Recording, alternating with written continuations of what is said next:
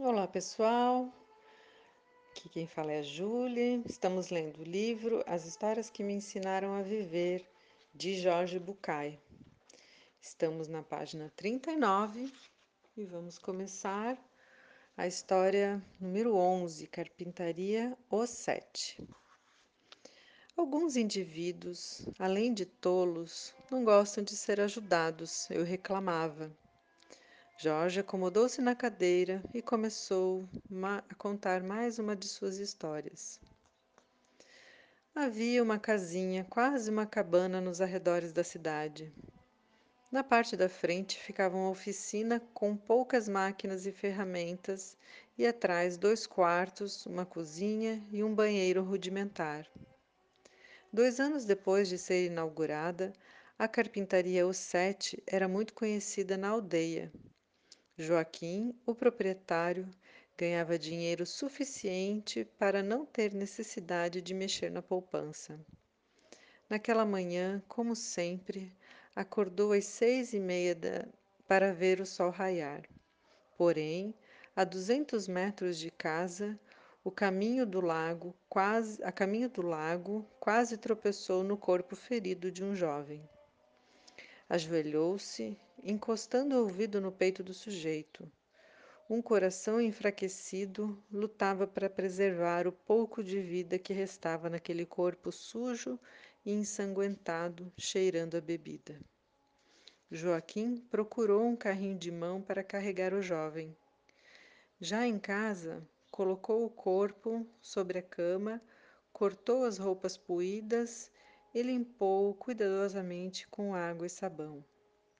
O rapaz estava bêbado e tinha sido violentamente espancado. Apresentava feridas e cortes nas mãos e nas costas, e sua perna direita estava fraturada. Durante dois dias, Joaquim se dedicou a cuidar do inesperado hóspede. Inesperado hóspede. Curou e tratou suas feridas, imobilizou a perna quebrada e alimentou-o com caldo de galinha. Quando Manuel acordou, Joaquim estava a seu lado, olhando-o com ternura e ansiedade. Como você está? Bem, acho, respondeu o jovem, olhando seu corpo limpo. Quem cuidou de mim? Eu. E por quê? Porque você estava ferido. Só por isso? Não, porque também preciso de um ajudante. Os dois deram uma gargalhada. Bem alimentado, descansado e longe do álcool, Manuel ficou forte rapidamente. Joaquim tentava ensinar seu ofício ao jovem, mas ele tentava fugir do trabalho sempre que podia. O carpinteiro tentava explicar as vantagens do trabalho, da boa reputação e da honestidade. Manuel parecia entender, mas pouco depois voltava a ser como antes. Passava alguns meses, Manuel se recu... passaram alguns meses, Manuel se recuperou totalmente.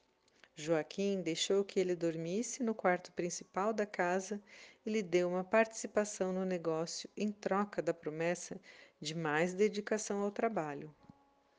Uma noite, enquanto Joaquim dormia, Manuel, Manuel achou que seis meses de abstinência eram suficientes e pensou que um trago não lhe faria mal.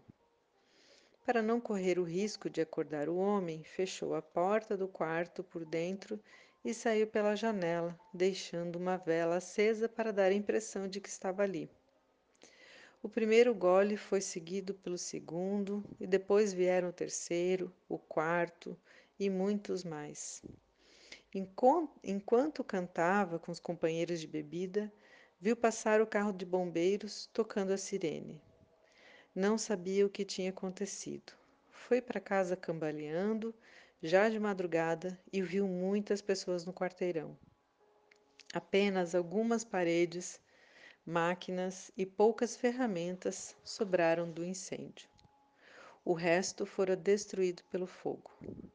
De Joaquim só encontraram quatro ou cinco ossos chamuscados que enterraram no cemitério sob uma lápide onde Manuel mandou escrever: Vou cumprir minha promessa, Joaquim. Com muito trabalho, Manuel reconstruiu a carpintaria. Ele era preguiçoso, mas hábil ao mesmo tempo. E o que tinha aprendido com Joaquim era suficiente para tocar a oficina.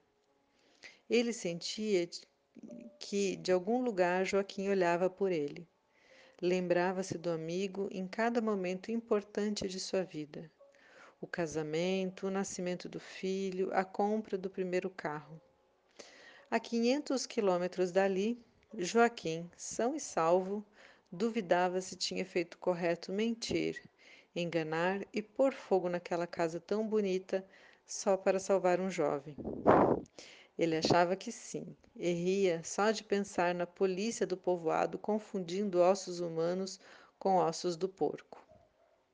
Sua nova carpintaria era um pouco mais modesta do que a anterior, mas já era conhecida na aldeia. Chamava-se o Oito. Às vezes, Demian, é difícil ajudar uma pessoa querida, mas vale a pena tentar. Isso não é um dever moral ou algo parecido. É uma escolha de vida que cada um pode fazer a qualquer momento. Minha experiência me levou a acreditar que o ser humano livre e bem resolvido é generoso, solidário, amável e capaz de se deleitar tanto com o ato de dar quanto com o de receber. Portanto, sempre que você encontrar pessoas que só se preocupam com o próprio umbigo, não fique com raiva. Elas já devem ter muitos problemas consigo mesmas. Cada vez que você perceber que está sendo um, que está tendo uma atitude ruim, pequena, mesquinha, questione-se sobre o que está acontecendo. Certamente em algum lugar você errou o caminho.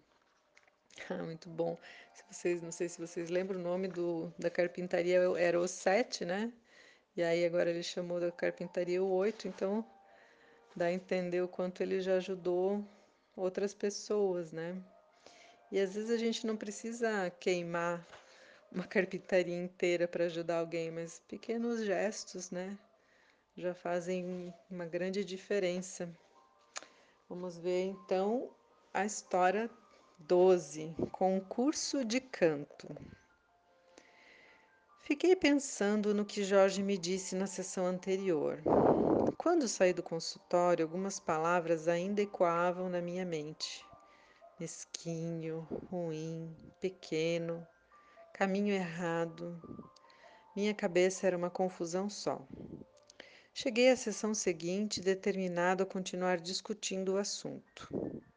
Jorge, você sempre defende o egoísmo como uma expressão da autoestima, do amor próprio. Peguei de você a mania de procurar no dicionário o significado das palavras que ficam martelando na minha cabeça. Aí, quando você falou mesquinho, fui atrás dela. E então encontrei avaro, sovina, medíocre, pobre. Quer saber? Para mim, parece tudo a mesma coisa. Vejamos, disse Jorge, abrindo um dicionário. Aqui também diz necessitado, escasso, diminuto. É uma palavra de origem árabe, vem de miskin e significa pobre, infeliz. Talvez agora possamos defini-la melhor. Mesquinho é quem carece ou pensa que carece do que é mais necessário. É aquele que necessita do que não tem para deixar de ser pequeno. É aquele que não quer dar porque quer tudo para ele. É o pobre, desgraçado e infeliz que não pode ver outros ver outros desejos além dos seus. Jorge fez um longo silêncio tentando se lembrar bem de uma história e eu me acomodei para escutar. Certa vez, uma coruja que havia estado em cativeiro chegou à selva e começou a falar sobre os costumes dos humanos e a todos os animais. Contou, por exemplo, que nas cidades os homens avaliam os artistas em competição, em competições, a fim de decidir quem são os melhores em cada disciplina: pintura, desenho, escultura, canto, etc. Os animais entusiasmaram-se com a ideia de incorporar costumes humanos. Então organizaram rapidamente um concurso de canto, do qual participariam quase todos os presentes, desde o pintacilgo até o rinoceronte. Seguindo o que aprendera na cidade, a coruja propôs que o vencedor do concurso fosse escolhido por meio do voto secreto de todos os competidores que formariam um júri. E, foi, e assim foi. Todos os animais, inclusive o homem, cantaram e foram aplaudidos pela plateia com maior ou menor intensidade. Depois todos anotaram num papel o nome do animal escolhido e depositaram o voto numa grande urna que a coruja estava segurando. Quando chegou o momento da apuração, a coruja subiu no palco improvisado e se posicionou no meio de dois macacos anciãos. Um dos macacos tirou o primeiro voto da urna e deu para a coruja, que gritou: O primeiro voto, irmãos, é para o nosso amigo, o burro. Houve um momento de silêncio, seguido de alguns tímidos aplausos. O segundo voto vai para o burro. O público não entendeu direito o que estava acontecendo. O terceiro, o burro. Os competidores olharam-se primeiro surpresos e depois de forma acusadora.